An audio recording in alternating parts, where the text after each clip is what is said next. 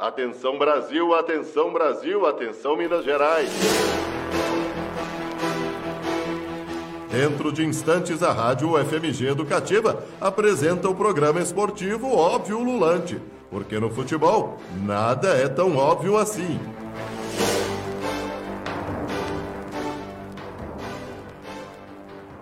Alô, alô, boa noite, boa noite para você que se liga no Óbvio Lulante. Hoje é dia 22 de abril de 2020. Eu sou Thiago Perucchi e estamos iniciando mais um Óbvio Lulante, seu óbvio semanal ao vivo e de casa. Lembrando, por enquanto, fique em casa. A gente já conseguiu até pro postergar né, um pouquinho aí esta, é, esta pandemia, o pico da, do coronavírus, mas precisamos ficar em casa ainda. Então, fique em casa. Nós estamos ao vivo na Rádio FMG Educativa 104,5 e também no nosso Facebook, óbvio, Ululante UFMG, e é claro, na, na UFMG br barra rádio e você acompanha a gente. Vamos aos nossos boa noites a todos e também os destaques de todo mundo. Iago Proença, boa noite, seu destaque.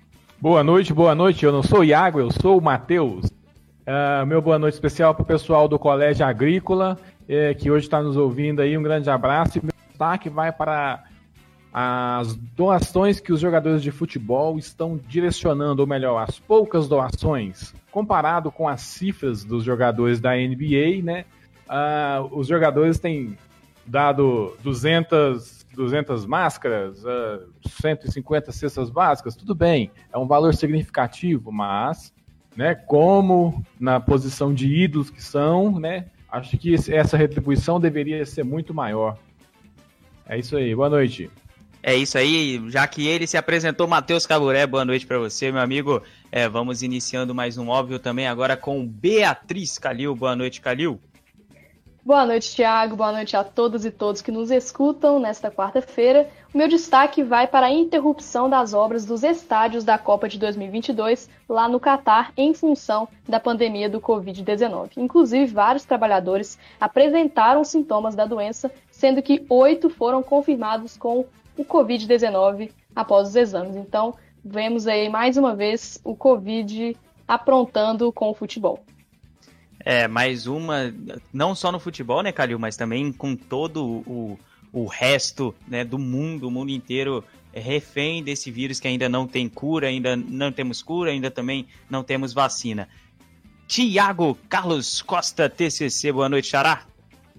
Boa noite, Xará. Boa noite, moçada. Boa noite, ouvintes e ouvintes ululantes. Então, é, meu destaque do dia aqui é uma efeméride, né, que é um destaque da semana, que é os, são os 93 anos de inauguração do estádio de São Januário, estádio do Vasco da Gama. É muito emblemático porque ele vai ser um dos principais estádios do Brasil né, e vai ser até a construção do estádio Centenário em Montevidéu vai ser considerado o maior estádio da América do Sul. E o primeiro estádio, por exemplo, no Brasil a receber jogos noturnos.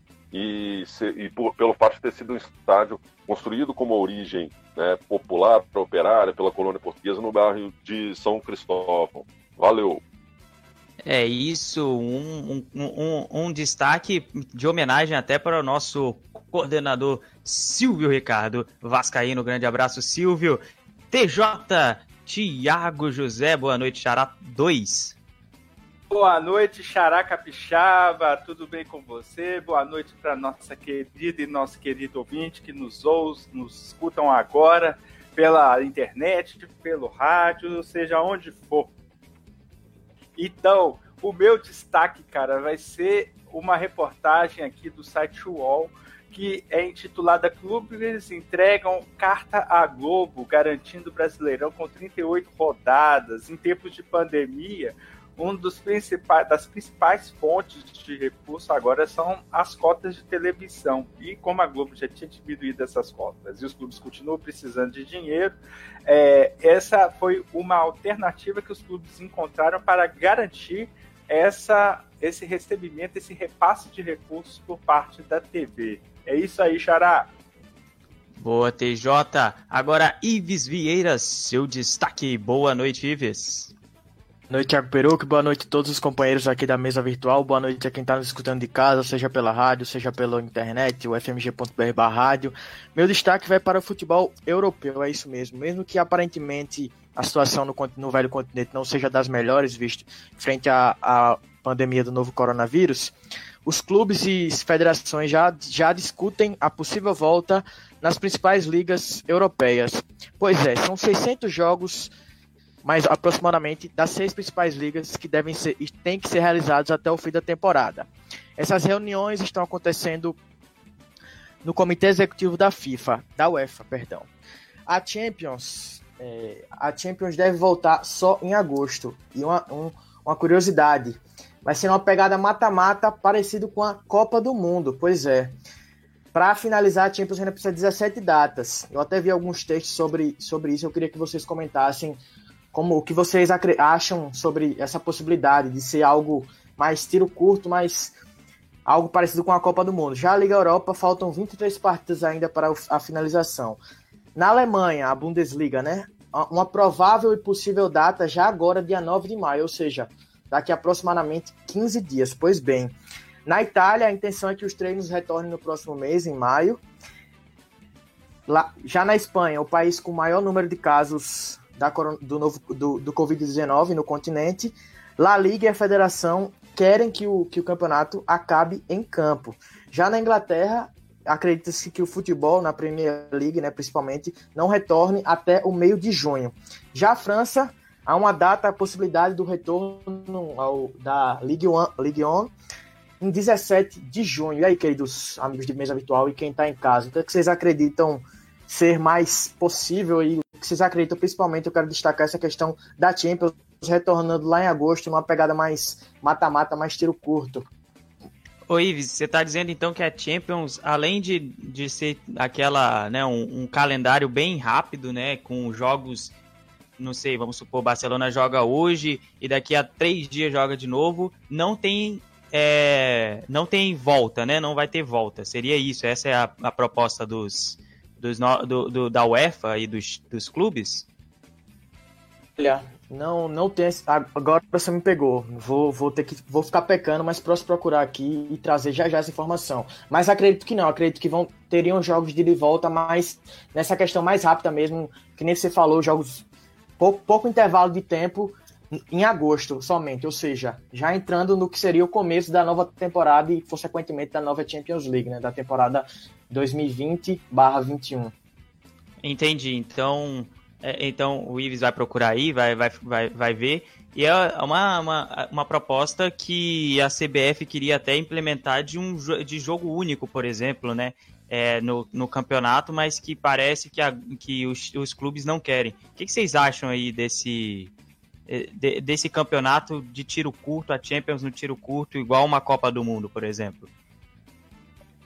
Olha, eu acho que a gente sabe que não é o ideal, né? Que nós estamos acostumados com, com campeonatos mais longos e com jogos de ida, de volta, dois turnos, mas tem hora que, que a gente tem que trabalhar com o que a gente tem, né? 2020 foi um ano atípico, 2021 vai acabar sendo também. Então, se for a opção mais viável para a gente não ficar sem o futebol, para o futebol que a gente sabe que é uma das grandes máquinas que movimentam a economia, a cultura e, e afins, ele não pode parar, né? Então vamos ver o que, que vai dar e se for para ser assim, que seja.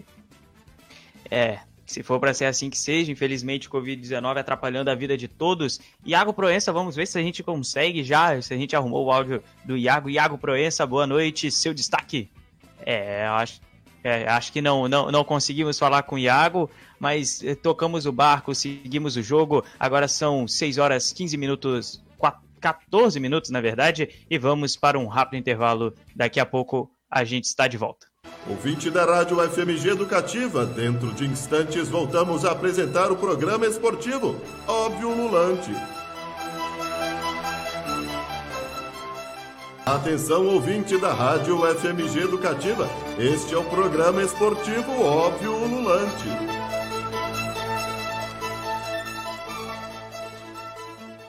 Estamos de volta com Óbvio Lulante no ar e nós vamos para o nosso primeiro quadro, Perfil. Perfil.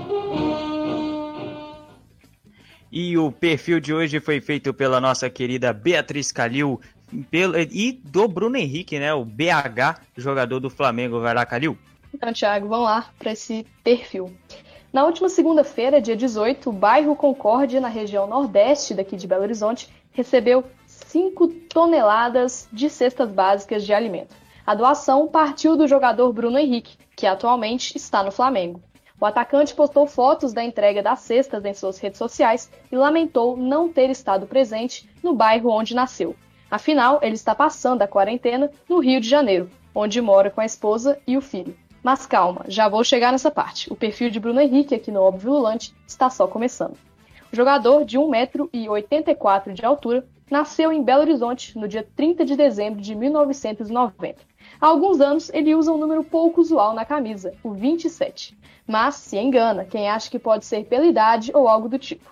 O número foi escolhido para homenagear sua esposa Giselen. O dia 27 de março de 2015 é a data do casamento deles. E a história do casal é antiga, viu? Eles estão juntos há mais de 10 anos e têm um filho, Lorenzo, que fará dois anos em julho. A família é o principal alicerce do jogador. Em uma entrevista de 2019, abre aspas para ele. Todo gol eu dedico ao meu filho e à minha esposa. Se marcar contra o Grêmio ou qualquer outra equipe, em qualquer competição, continuarei homenageando eles. De fato, Bruno já passou por algumas equipes até chegar no Flamengo. Ele começou no, Independ... no Inconfidência, equipe amadora do bairro Concórdia, e ganhou vários torneios, como Copa Itatiaia, Centenário, Kaiser e Corujão. Em 2012, com 21 anos, foi contratado pelo Cruzeiro. Porém, ele poderia nem ter chegado no Clube Celeste. Em uma entrevista que deu ao portal Super Esportes em 2017, abre aspas para ele. Quando tinha 19 anos, quase desisti. Fui trabalhar como auxiliar de escritório numa escola para ajudar minha família em casa. Fecha aspas. Novamente, vemos os laços de sangue em primeiro lugar na vida de Bruno. Mas no futebol e na vida, o jogo virou. Durante a Copa Itatiaia de 2012, ele chamou a atenção do Cruzeiro. Porém, não foi aproveitado e logo depois foi para Uberlândia, por empréstimo. E aí, sua carreira foi crescendo. Saiu de Minas Gerais e passou por Itumbiara, Goiás, Wolfsburg da Alemanha e Santos, até chegar no Flamengo no começo de 2019. No premiado clube de Jorge Jesus, ele foi um dos personagens das conquistas recentes, com gols e assistências no Brasileirão e na Libertadores. Ah, e também foi convocado para a seleção brasileira no ano passado. Sobre isso, há um detalhe emocionante. Desde os tempos de futebol amador, a dona Leia, avó do atacante, que infelizmente faleceu há seis anos em decorrência de um câncer, sonhava que ele iria vestir a amarelinha. Diante desse breve perfil, dá para ver que esse cara família chamado Bruno Henrique já se consolidou como um dos melhores jogadores em atividade no Brasil. Ele pode ter saído da capital mineira em função do trabalho, porém, ela jamais sairá dele, e o jogador faz questão de se orgulhar disso e de se lembrar das suas origens. Bruno Henrique, o nosso BH do futebol, nascido, criado e eternizado na nossa BH. E agora, para terminar, eu finalizo com um trecho da música Outro Patamar, do rapper Jonga, também Belo Horizontino. O nome da música é homônimo do famoso bordão do atacante Bruno Henrique. Vamos lá pro trecho. Minha gente cruzou o mar à força com mão branca. Cruzei voando com a força da minha palavra. Nós só é bom no campo igual Bruno Henrique, porque lembra dos tempos na várzea. E aí, galera, o que, vocês acharam aí da história do Bruno Henrique? Todo mundo sabia que ele era de BH? Olha, essa, essa questão dele ser de BH, sim, eu sabia, e eu acho fantástico a possibilidade de, né, que, por exemplo, Cruzeiro e Atlético e América tiveram aí na porta um jogador e, e, e de qualidade que basicamente não, não deram as oportunidades que ele precisasse, que ele precisava, e acabou que ele foi para o campeonato amador e dali trilhou outros caminhos, chegou na Europa, depois seleção. E isso mostra que o, né, que o futebol ele pode ser cruel, né? Sei lá quantos Bruno Henriques a gente já perdeu aí que poderiam ter tido oportunidade, mas sequer tem a chance de né, aparecer para os grandes. E que bom que ele conseguiu esse sucesso e fico feliz por ele também estar tá fazendo as doações, né? Porque Belo Horizonte é uma cidade que, em algumas instâncias sociais, vive uma situação muito crítica já antes mesmo da, da pandemia. Né? É isso. Parabéns para o Bruno Henrique. Então, é, muito legal o quadro que você fez, trazendo esse perfil do, do Bruno Henrique. E é interessante ver um, isso que o Matheus salientou, um jogador que saiu da Várzea aqui de Belo Horizonte, lutou muito para conseguir é, vencer no futebol. E o futebol ele é uma mãe com alguns, mas é uma madrasta com outros, né? E aí você tem o caso do, do Bruno Henrique. E eu gostei bastante dessa perspectiva que eu não conhecia, dessa relação familiar dele, muito forte com a esposa, com a, a avó, com os filhos. E isso é interessante num, num ambiente assim também que você vê muita exaltação de, de uma vida desregrada, muito é, desprendida das raízes, né? Você tem o Bruno Henrique que não esquece aqui da região do bairro Concorde, Belo Horizonte, essa relação dele com a esposa. Assim, pode soar um pouco piegas ou cafona, mas eu acho que é, é interessante você ter também outros olhares em torno do futebol e humanizar essa figura. E esse trecho do rap do Jonga eu achei maravilhoso, porque eu também não conhecia. Conheço o Jonga, mas eu não conhecia esse rap especificamente. Achei bem interessante você ter um personagem de Belo Horizonte fazendo sucesso no, num clube do tamanho do Flamengo. Então, sobre, sobre o Bruno Henrique, é inegável o, a temporada passada que ele teve, né? Brilhou no Brasileiro, na Libertadores e até no Mundial, na semifinal. Mas eu queria trazer outro lado, parabenizar Calil pelo quadro, um belíssimo quadro, mas como, como tem no quadro, né? É, Bruno Henrique demorou para estourar. Ele estoura com seus 22, 23 anos no Goiás, aí vai para o Wolfsburg, protagoniza um jogo contra o Real Madrid em que o Wolfsburg, nas quartas de final de uma das conquistas do Real Madrid, tetracampeão, que quase elimina o, Real Madrid, um 2 a 0 na Alemanha e o Real Madrid com três gols de Cristiano Ronaldo vira na, no Santiago Bernabéu em Madrid. Mas a questão que eu quero trazer é a seguinte: hoje, é, Bruno Henrique é um dos melhores jogadores do Brasil, sem dúvidas mas talvez ele não seja atrativo para o mercado europeu, visto que ele já tem quase 30 anos de idade. Eu queria trazer essa questão. A idade que ele estourou é muito, muito, mai, muito maior não, mas tem gente já saindo hoje com 17, 18 anos do Brasil. Exemplos, Rodrigo, é, Reinier, é, Vinícius Júnior para o Real Madrid. O que é que cê, como vocês veem essa questão? Principalmente o Matheus, que eu sei que gosta desse, dessa discussão sobre idas de jogadores, de protagonistas para a Europa tão cedo, que no caso nem, não, nem conseguem ser protagonistas aqui no, aqui no Brasil. Eu tento pegar essa, essa esteira do que o Ives vinha, vinha comentando e, e, e fazer uma análise um pouco mais, é, mais ampla de pensar pensar também sobre os jogadores aí é, do futebol amador, né? No caso, o Bruno Henrique, um jogador que surgiu aí a partir da, da, da Copa Itatiaia, mas a gente tem outros atletas também na história do futebol que, que acabam surgindo por esse meio. E, e, e a gente tem um, um, contraponto, é, e aí eu tô falando do futebol mineiro, de Atlético, Cruzeiro e, e América, que a gente tem falado muito sobre formação de atletas há, há, muito tempo nas divisões de base, mas aí você pega um jogador que surge no futebol nacional e internacional por meio do futebol amador, e aí você tem um contraste com esses outros atletas das divisões de base, é, que a grande maioria acaba não rendendo. Eu estou falando isso aqui de Atlético, Cruzeiro e América, e a gente é, observa que também lá atrás os clubes mineiros perderam aí a chance de aqui em território mineiro. É, pois é, quase que eu perdi meu timing aqui. Então, é, primeiro, é, falar sobre esse quadro da Calil, que foi bem bacana, um perfil bem diferente que a gente está acostumado a ver e tal, trazendo esse lado do, do, do Bruno Henrique, que, que é um lado pouco explorado. Muitas vezes a, a mídia tradicional tenta, tenta, tende a polemizar a questão da vida do atleta. Quanto mais polêmica for, likes e etc. costuma gerar. Isso é, é interessante como certos aspectos da vida do atleta não tem tanta visibilidade assim, em especial aí no caso, a relação do Bruno Henrique com o bairro Concórdia.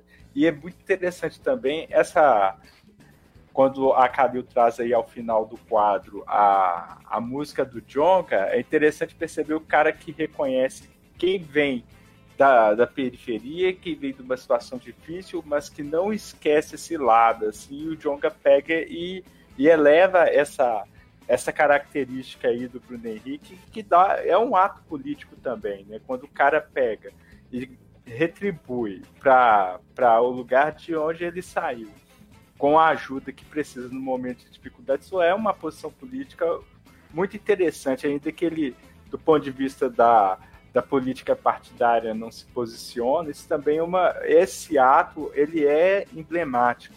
Enfim, é isso aí que eu queria pontuar nesse quadro da Calil.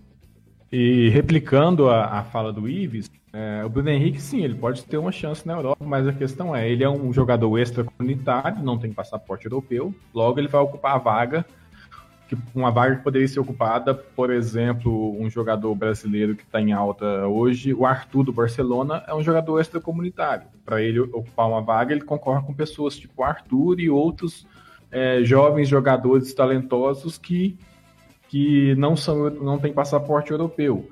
É, nesse caso, valendo é, via, via é, apresentações de elite na seleção brasileira, sim, ele tem chance, mas só porque joga bem agora pela idade, né? Investir um valor em um jogador que vai ocupar uma vaga de um jogador que vai ter outro retorno além do futebol, eu acho que as chances dele para a Europa são pequenas. Então, fechamos a nossa discussão. É, e só para acrescentar um pouquinho mais, eu, eu lembro do Bruno Henrique, me lembra o Bruno Henrique e o Michael, o caso do Michael, que também agora está no Flamengo, mas que despontou depois de jogar em Várzea e tudo mais. Ele agora virou profissional agora no, Goi eh, no Goiás, ele se destacou, tinha vindo do Goianésia e agora está no Flamengo. Ives, você tinha uma informação que deixou passar no primeiro bloco e agora voltou sobre a Champions League, vai lá, Ives. Bem, então, a intenção da UEFA né, com a Champions League é que os campeonatos é, nacionais acabem até o final de agosto e esse último mês, o mês de agosto, seja para a finalização da Champions League até o dia 31 de agosto do mês, último dia do mês, no caso. Como você perguntou se seria só ida e não teria de volta, não. Teria de volta sim, por exemplo. A intenção é começar no dia 7 de agosto e 8, sexta e sábado, com as oitavas, com os jogos que, que faltam. Já no dia 11 e 12, as idas das quartas de final, o retorno 14 e 15 de agosto, as semifinais, a ida 18 e 19 de agosto, o retorno 21 e 22 e a grande final dia 29 de agosto. É isso.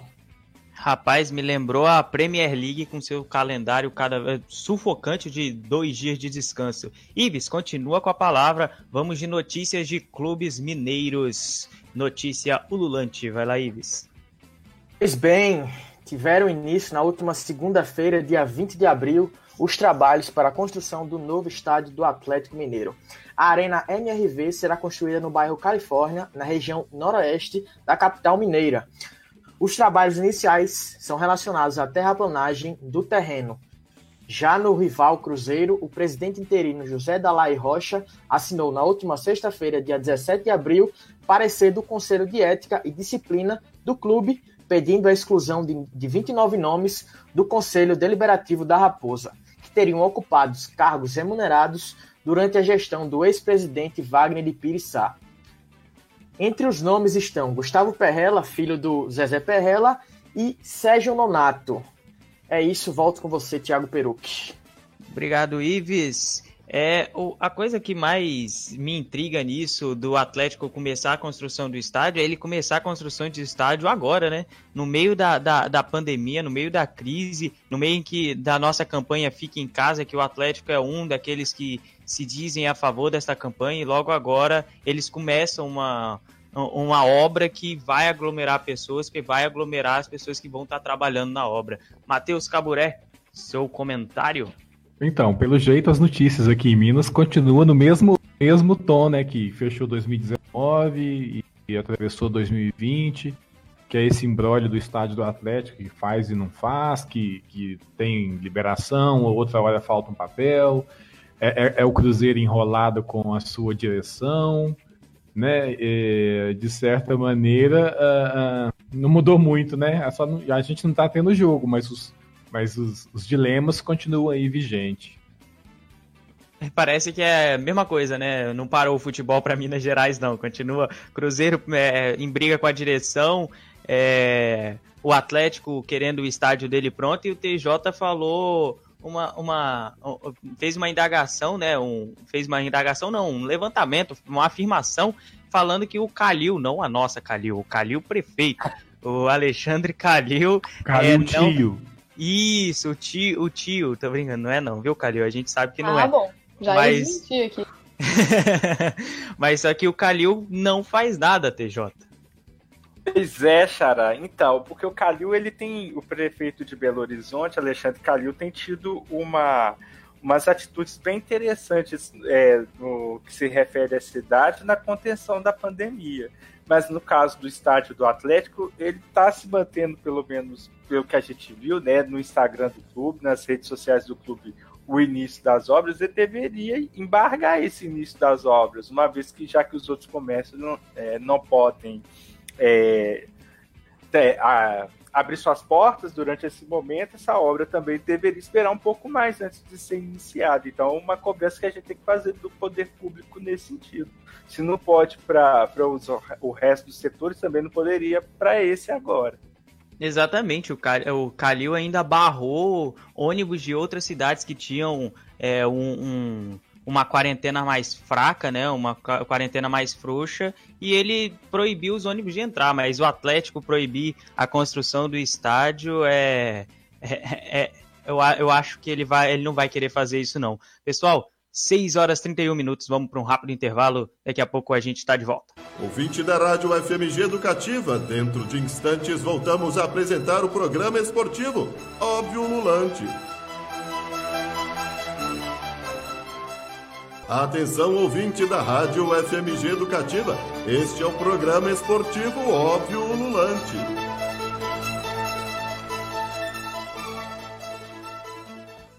Estamos de volta com o Óbvio Ululante, eu sou o Thiago Peru, que agora são 6 horas 33 minutos e estamos, estamos no meio do nosso Óbvio e hoje tem a coluna Professor do Apito com o nosso ex-árbitro Álvaro Quelhas. Fala, professor. Olá, pessoal do Óbvio Lulante. É, nós estamos aí na expectativa de novas regras no futebol a partir de junho. Eu já comentei isso é, em outra ocasião aqui no, no, nosso programa. Mas a gente tem aí uma, uma proposta que eu achei muito interessante e eu queria trazer aqui para vocês para o pessoal, os nossos ouvintes, que é em relação à regra 11, a regra do impedimento. E essa proposta vem nada mais, nada menos do Arsene Wenger, o ex-treinador do Arsenal, que foi treinador do Arsenal por longos anos e que foi convidado pelo presidente da FIFA, o novo presidente da FIFA, o Infantino, ano passado, para assumir um cargo de diretor da, na FIFA. Ele é o atual diretor de desenvolvimento do futebol. Né? Seria um, um grupo né, que pensa mudanças para fazer o futebol evoluir, né, se desenvolver. Então é um cargo importantíssimo que o Arsene Wenger está exercendo e ele já nesse posto, nesse cargo, ele trouxe uma proposta de alteração que a International Board não quis analisar na, na reunião de fevereiro agora, fevereiro passado, fevereiro de 2020, é, deixou para uma próxima reunião. Mas qual é a proposta do, do Wenger que eu acho excelente. Bom, primeiro vocês têm que lembrar que a regra 11 do impedimento, ela diz que um jogador, um atacante que esteja com qualquer parte do corpo à frente do penúltimo defensor, né? Que, a par, que tem uma parte do corpo mais próxima da linha de fundo do que o defensor, ele estará impedido. Então, se o atacante hoje está com a cabeça na frente do penúltimo defensor, está com o tronco na frente, está com um pé na frente, está com meio pé na frente, pelo texto da regra atual, ele é considerado impedimento, em posição de impedimento. E isso a gente viu com a adoção do VAR, a gente viu que isso foi extremamente, na minha opinião, desfavorável. Porque enquanto não tinha o VAR, a gente tinha uma margem de subjetividade dessa posição, dessa colocação. Com o VAR, com o recurso da tecnologia, essa subjetividade acabou, né? Porque se bota, se traça aquelas linhas lá. E aí o que, que aconteceu na prática? Que a gente viu que uma série de gols foram anulados por uma diferença milimétrica. Ah, o atacante estava com meio pé na frente do defensor. defensor. Ah, o atacante estava com o ombro na frente do defensor. Ah, o atacante estava com a cabeça na frente do defensor. E isso anulou muitos gols, muitas jogadas de gol e irritou muito os torcedores, porque de fato, na minha opinião, claro, essas diferenças pequenas, elas não são significativas, elas não alteram, né? É, elas não dão vantagem para o atacante. Então, um atacante que está, né? A gente olha lá no, no, no VAR, né? Fora das transmissões, a gente olha lá, o atacante estava com meio pé na frente do defensor. Olha, não é meio pé que deu a ele a condição de fazer o gol, né? Porque meio pé não dá vantagem a ninguém, nem metade da cabeça, nem um joelho na frente, na minha opinião. É, isso enfeiou o jogo, né? O espetáculo, é, irritou e, na minha opinião, criou uma injustiça, porque é, gols foram desmarcados, foram invalidados numa situação que eu considero, né? Que perfeitamente é, válidas. Claro que não com o texto atual, né? Então, a proposta do Arsene Wenger, para mim, ela é extremamente importante. Por quê? Porque ela vai atualizar a regra 11 ao recurso do VAR. Porque quando o VAR chegou, a regra 11 caducou como ela estava. Ela não faz mais sentido, né, como ela está escrita, porque ela foi escrita para o olho humano e agora nós colocamos o olho tecnológico. A proposta dele é simples, é mudar o texto e dizer: quando um atacante tiver qualquer parte da cabeça, do tronco e das pernas, porque são as partes do corpo que ele pode fazer o gol, né? Não as mãos. Então, quando ele tiver com a parte da cabeça, qualquer parte da cabeça, qualquer parte do tronco ou qualquer parte das pernas na mesma linha ou atrás do penúltimo defensor, ele estará habilitado para jogar. E aí, com isso, se modifica a regra 11, se atualiza a regra 11 ao recurso do VAR e se traz, traz justiça de novo ao jogo. Então, eu acho que essa mudança, ela é urgentíssima, né? Ela é urgentíssima. Infelizmente, é, me parece que ele fez a proposta muito em cima da hora, eles têm lá um trâmite, um processo para aceitar isso, né? E ela foi feita em cima da hora e a International Board não aceitou discuti-la. Mas eu, não só como ex-árbitro, mas eu como quem gosta do futebol, acredito que essa discussão tem que ser urgente, no máximo para o ano que vem, né? Para uma adoção imediata. Infelizmente, em 2020 2020, nós vamos ver muitos lances assim que vão ser invalidados pelo VAR, impedimento de nariz, impedimento de ombro, impedimento de joelho, impedimento de meio pé. E isso realmente é lamentável para o jogo, para o espetáculo. É isso aí, meus amigos. Vamos torcer para que essa sugestão do Arsene Wenger, o diretor de desenvolvimento de futebol na FIFA, seja implantada o mais rápido possível no nosso futebol para que a gente não tenha tantas discussões e tantas frustrações durante as partidas. Um abraço a todos, é isso aí. Professor do apito. É, rapaz uma, uma, umas coisas. Eh, nós, enquanto o professor do apito estava falando aqui, né, a gente estava no nosso chat aqui é, durante a chamada com algumas opiniões polêmicas, principalmente a de Matheus Caburé. É, Matheus, e aí, qual que é a sua opinião, rapaz? Então, Precisamos mudar a regra do futebol? Era preciso mudar a regra do futebol? Então, é, é, eu acredito que o, a inexistência da regra do impedimento, ou seja, se a gente não tiver impedimento, né? O jogo seria outro, como uh, acho que o Ives disse, foi o Ives mesmo. E isso não seria uma coisa ruim, porque faria, que, é, faria com que o jogo fosse mais dinâmico. Né? Se a gente assiste, por exemplo, uh, jogos do Campeonato Brasileiro, a maioria do tempo a bola está parada. Tem alguma alguma uh, um lateral, um impedimento, e o, o impedimento ele só existe para encurtar o espaço. Se você tira o impedimento, você vai ampliar o jogo. Não vejo nenhum problema nisso. Acredito até que teríamos mais gols e, e a, a, dinâmica é, seria traria mais plástica para o jogo. É isso.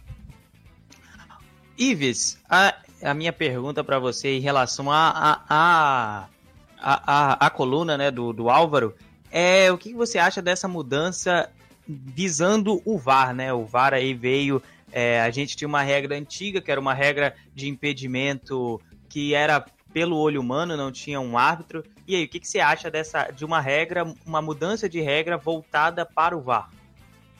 Então, Thiago Peruque, mesmo que o, o nosso querido Álvaro Queiras tenha dito que acha injusto algumas marcações de impedimento por meio pé, um joelho, cabeça e etc., não acredito que um, uma flexibilização dessa regra, juntamente com a utilização do VAR, possa ser benéfica, visto que eu acho que poderia abrir precedentes que não seriam respeitados, possivelmente, o que a gente poderia voltar para uma, uma, estaca zero como estávamos antes do VAR, ia criar muita. No, iam, iam, ser criadas novas polêmicas. Não vão deixar de, de, ocorrer polêmicas por causa do VAR, visto que tem, tem gente que cria polêmica por causa do VAR todo fim de semana em diferentes locais.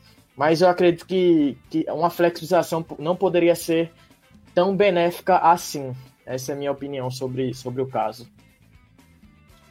Exatamente. E mas é legal a gente pensar que o Arsene Wenger que quis essa essa mudança, né? É legal que era uma pessoa que estava dentro do campo. Normalmente a gente vê os os, os árbitros, ex-árbitros fazendo essas regras, mas é legal a gente ver também pessoas que estavam dentro do campo fazendo, né? É, é, é legal, né, Iago? O que, que, você, que, que você acha Não. dessa mudança?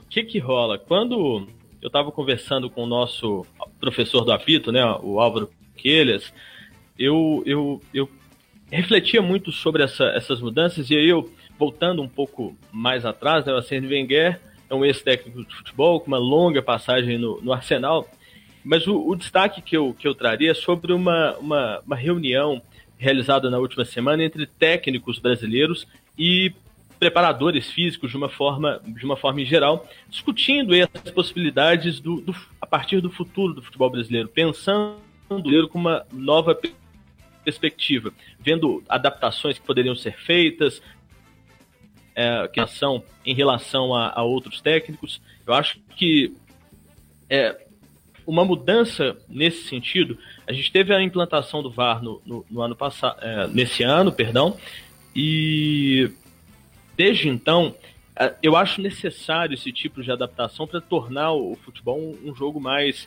mais é, né, uma flexibilização aí do VAR, porque o VAR causou muita polêmica nesse, nesse início de implantação, mas a mudança em si, ela ajuda o torcedor no entendimento da, da aplicação do mesmo. É, exatamente. O VAR ele causa uma polêmica muito grande e é para isso que eu acho que o Arsene Wenger quis propor uma regra dessa, talvez um pouco tarde, é, como o Álvaro disse, não fique, não, não, esse ano não deve ter uma nova mudança e a gente em 2020 a gente continua aí batalhando é, para contra o, o, o, VAR e aqueles impedimentos milimétricos. Pessoal, vamos para um rápido intervalo. A gente comeu um bloco inteiro falando sobre a arbitragem. Daqui a pouco a gente volta com um quadro e uma frase. Já voltamos. Ouvinte da Rádio FMG Educativa, dentro de instantes voltamos a apresentar o programa esportivo Óbvio Lulante. Estamos de volta com, óbvio, o Lulante aqui na Rádio FMG Educativa. Agora são 6 horas 44 minutos. Eu sou o Thiago Peruque e o óbvio agora tem reflexões ululantes com o nosso querido Matheus Alexandre Matheus Caburé. Alô, Matheus. Opa, opa, vamos lá, amigos. Mais uma reflexão em tempos de não futebol. Ah, continuamos sem futebol, porém devemos seguir o jogo. Assim também pensam os canais especializados no assunto. Não tem jogo ao vivo, vamos de reprise. Ah, relembrando os bons momentos da brasileira, grandes jogos de clubes, finais memoráveis. Se não temos jogo, não temos mesa redonda para discutir a rodada. Temos lives de mesa redonda, comentando jogos antigos e carreiras de jogadores e outros assuntos. Nesse mundo sem futebol, as comparações entre times, entre jogadores se intensificaram. Ali vemos atletas altamente profissionais dos tempos atuais comparados com jogadores de 3, 4 décadas atrás, onde tomavam injeções de glicose para se recuperar dos jogos e algumas lesões.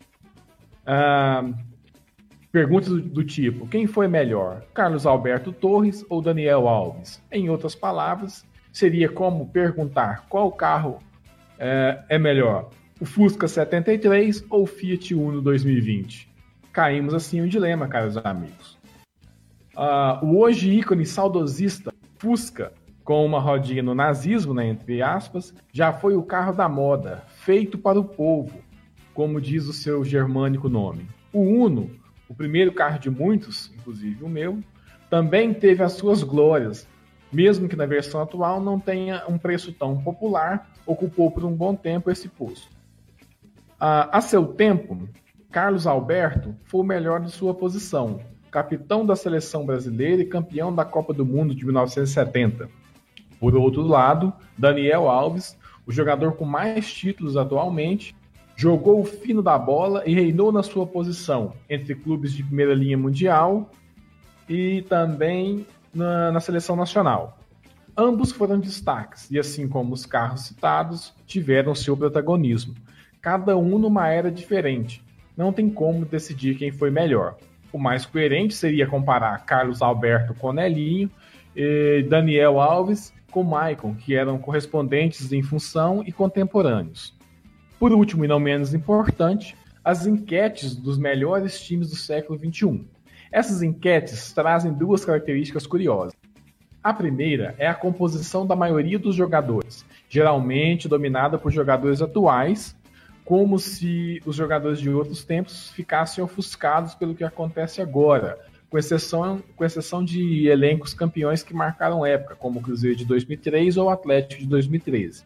A segunda característica é, a, é marcada pela supremacia de jogadores de ataque e armadores ah, nas opções oferecidas para a seleção do, do, do time do, do século. A segunda característica mostra a nossa memória curta. Só lembramos, só lembramos de quem faz gols, de quem define o resultado. Por mais que o resultado seja o que marca, ele é construído não só pelo gol feito, mas também pelos gols evitados, seja pelo bom trabalho de um sistema defensivo, como foi o São Paulo, que foi campeão brasileiro, ou por, ou por competência e milagres de um goleiro, como foi o Fábio em 2013, 14. Ah, como dito por Casa Grande, né, no, memorável 4 a 1 do Brasil sobre a Argentina em 2005, na final da Copa das Confederações, que foi retransmitido no domingo passado, ele, ele disse na, naquele momento: hoje o Brasil deu um show. Cicinho brilhou, Adriano brilhou, Kaká, Ronaldinho. Mas um jogador especial também brilhou, mas não só por fazer gols e foi o melhor da competição, que foi no caso Zé Roberto, que era o volante, carregador de piano do time. É isso, amigos. É, Matheus Caburé, baita quadro, realmente eu fico meio perguntando às vezes algumas situações das TVs comerciais, né, que falam de, de, de, futebol principalmente. Mas eu queria trazer uma, uma questão que você levantou. Você levantou a questão de comparar Daniel Alves com, com Carlos Alberto Torres. Na minha humilde visão, Daniel Alves não foi melhor que Carlos Alberto Torres, mas eu, eu queria levantar essa bola. Será que é possível comparar Dani Alves com Cafu, alguns anos mais velho e multicampeão no São Paulo, no Milan e na seleção brasileira? Para vocês, qual, qual dos dois é melhor? Na minha visão, Daniel Alves é sim melhor que o, que o Cafu, mas talvez eu acho que você minoria aqui. Então, o Ives, é, primeiro, parabéns aí pelo Matheus, pelo quadro, que ficou muito legal. Eu acho que é importantíssimo trazer esse debate, dessa, dessa conversa sobre. Parece que falta assunto nessas mesas redondas intermináveis, né? Então os caras ficam rendendo umas pautas que, pelo amor de Deus. E fazer essas comparações eu acho muito, muito difícil por conta de várias variáveis, né? De diversas variáveis. Mas, assim, eu entrei até numa discussão um tempo atrás com um grupo de jornalistas numa rede social sobre a discussão da relevância do Bebeto ou do Neymar para a seleção brasileira, para o futebol brasileiro como um todo. E assim, eu, eu vejo o Bebeto contribuindo muito mais para uma história desse futebol brasileiro na seleção e nos clubes do que o Neymar. Por outro lado, também, é, eu colocaria também nessa perspectiva o Cafu, ele não era brilhante, porém é uma coisa difícil de, comparar com o Daniel Alves. O Daniel Alves estourou muito tarde, né? Então a trajetória do Cafu ela é mais brilhante de ponta a ponta. Né? Ele tem, ele participou de esquadrões, né? é o time do Tele, é o Luxemburgo com o Palmeiras, é o Grande Milan. Então, assim, o, e, o, e, a seleção brasileira, campeão do mundo. Então, é, e o Cafu tem uma regularidade muito grande, era um pulmão danado. Então, eu acredito que se a gente fosse fazer, é igual o pessoal, acho que de uma outra rádio, faz o negócio do super trunfo, de comparar um jogador com o outro. É, é assim, é engraçado porque isso rende pauta, né? Agita a rede social, agita o Twitter. Né? Eu estava vendo isso na Fox Sports ontem de tarde, pessoal agitando com essas comparações. Igual apareceu a bizarrice de colocar o Maradona numa comparação Maradona Pelé, Maradona, Messi e Zico. Pô, o Zico não foi melhor nem que o Rivaldo, cara. Então, assim, vamos devagar com a dor. Mas valeu pelo quadro, Matheus. De fato.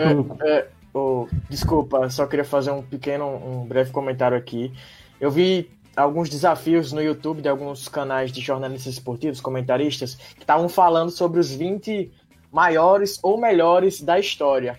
E aí até, como o, Thiago falou, o Thiago Carlos Costa, do Zico. Teve um que falou que se fosse por melhores, ele estaria, mas maiores não colocaria. Eu gostaria de trazer essa discussão aqui para o Obro em alguma possibilidade, a gente pode pensar mais para frente. Eu acho que seria interessante e uma visão de vocês um pouco mais, mais velhos com a, com a visão da gente um pouco mais novo. Eu acho que daria um, um bom programa e uma boa discussão. É, obrigado pelos mais velhos, eu me senti lisonjeado, Ives, mas comparar, comparar jogadores de épocas diferentes é um pouco complicado né, pelo profissionalismo, pela questão do profissionalismo. Né, o, o, o, hoje o jogador de alto nível, é, o, jogador de alto nível, ele vive pelo futebol, ele, ele se alimenta, ele dorme, ele veste, ele, ele calça o sapato, o tênis. O, o que faz, ele, ele se trata para vive pelo, pelo futebol. Diferente de um período, por exemplo, que eu citei lá o Carlos Alberto, ou vamos citar o, Santos, que ganhou muito, muitos títulos, ganhou Libertadores, Mundial. É, é, era um time que chegava com seu par de chuteira e chupava laranja antes do jogo, e, e era isso. E se tinha uma dor, tomava uma injeção de glicose, todo mundo usava a mesma seringa e passava é, doença para o time inteiro, enfim é, é meio complicado você comparar só pelo, pela aparência da coisa, né? Então, é, eu, eu não consigo comparar um jogador antigo com um, um recente, mas aí um outro ponto é comparar o legado, tipo, o, o, o Thiago citou o Bebeto e o Neymar, né? O legado de um, o legado de outro. Para o legado é diferente, né? Valeu. É, Calil, você tem um recado da galera aí? Tenho sim, Thiago. A galera aqui no Facebook sempre participativa, sempre mandando aquele abraço. Então, um abraço para Madalena Peru, que falou que é sempre bom ouvir a gente. Abraço para Vandinha, né, mãe do nosso querido Iago, falando que bom mesmo é ouvir esse programa espetacular com vocês. E abraço para o seu Hélio também, falando que é, aplausos eternos para o campeão mundial de futebol Félix Venerando, que fez importantes defesas durante a Copa do Mundo de 70, que jornalistas esportivos nunca comentaram e nunca valorizaram. Abraço também para o meu amigo Luiz Henrique, que está escutando a gente, e para minha amiga aniversariante Luana Paris. Parabéns, Luana, pelos seus 23 anos. E o Silvio ainda diz aqui que com, no WhatsApp, né? Ele diz que concorda com é, o Álvaro no, na coluna do, do, do, bloco passado, né? É, agora a gente vai para a frase do dia. Frase do dia. A frase do dia foi recortada pela Renata Lemos, né? A nossa nova contratação para 2020. E, quem vai é, né, fazer ela vai ser o TJ. Vai lá, TJ. Quiser, Xará, então vamos à frase do dia que a Renata produziu para nós. No dia 24 de fevereiro, o ex-diretor de futebol do Cruzeiro, Ocimar Bolicenho, participou do programa Bem Amigos do Esporte TV e disse que a disputa para a Série B, o clube deveria priorizar a força em detrimento da técnica. Agora, Robin, em entrevista à Rádio Itatiaia, se posicionou contrário às declarações do ex-dirigente. Vi essa matéria do Simar e confesso que não, não gostei, abre aspas para o jogador. E ele continua. Acho que um clube como o Cruzeiro, por mais que tenha realidade de Série B, tem que entender que nosso time é de alto nível. Não adianta falar Precisamos de time de Série B. Você vai contratar quem? Qual jogador pode jogar a Série B e não pode na Série A? É difícil. O atleta continua. Escutei bem chateado. Guardei para mim algumas situações. Eu vi algumas entrevistas do Drubis com a fala totalmente diferente. A gente tem que montar time forte, independentemente da competição que vamos disputar. Vi Osimar falando que o time precisava ser forte, mas nem com tanta qualidade. É difícil. Se não tiver qualidade, como vai ganhar o jogo? Fecha aspas. Depois da entrevista, Robinho, depois da entrevista de Robinho, Osimar entrou em contato com o Super Esportes para dar nova resposta sobre o assunto. Abre aspas aí por Osimar. Tenho a dizer que respeito a opinião do atleta, mas acho que ele não entendeu o que quis dizer quando o Cruzeiro precisava de montar um time de Série B, 80% físico e 20% técnico, que é a característica da competição. Essa afirmação não inviabiliza ter jogadores estritamente técnicos na composição do elenco, fecha aspas. E então, amigos da bancada, qual a opinião de vocês? A Série B é diferente? É preciso que o clube se adapte a esse estilo de competição? É, esse negócio de montar time de Série B é contratar Finaz, Costa, é, Nino Paraíba, esses jogadores que sempre jogam em clubes da Série B conseguem um acesso e volta. Isso é, é não, isso é mito. O time bom ganha em qualquer série. Pois é, só que eu, eu vejo a Série B como um pouco mais de diferença do, dos outros times, porque realmente é, é, é difícil, né? A gente a, a gente vê a, a Série B, é, ela é muito mais disputada, ela tem quilometragens grandes entre elas, é uma coisa bem complexa. Pessoal, é, a gente vai finalizando o nosso programa aqui, agora são 6 horas e 58 minutos. Nossos agradecimentos vão para Álvaro Quelhas, Beatriz Calil, Iago Proença, Matheus Caburé, Renata Lemos, Ives Vieira, também tem é, aqui, cadê? TJ que está aqui, TCC. Muito obrigado, pessoal, pela presença de vocês também que estavam no nosso Facebook aqui é, acompanhando também na 104,5 na ufmg.br barra rádio. Também nossos agradecimentos para a equipe técnica da rádio UFMG Educativa, Breno Rodrigues, Thiago França e Júlio Porto. Pessoal, muito obrigado. A gente volta na semana que vem com mais Óbvio Lulante. Até mais. Atenção, rede da UFMG Educativa. Termina agora a transmissão do programa esportivo Óbvio Lulante. Porque no futebol, nada é tão óbvio assim.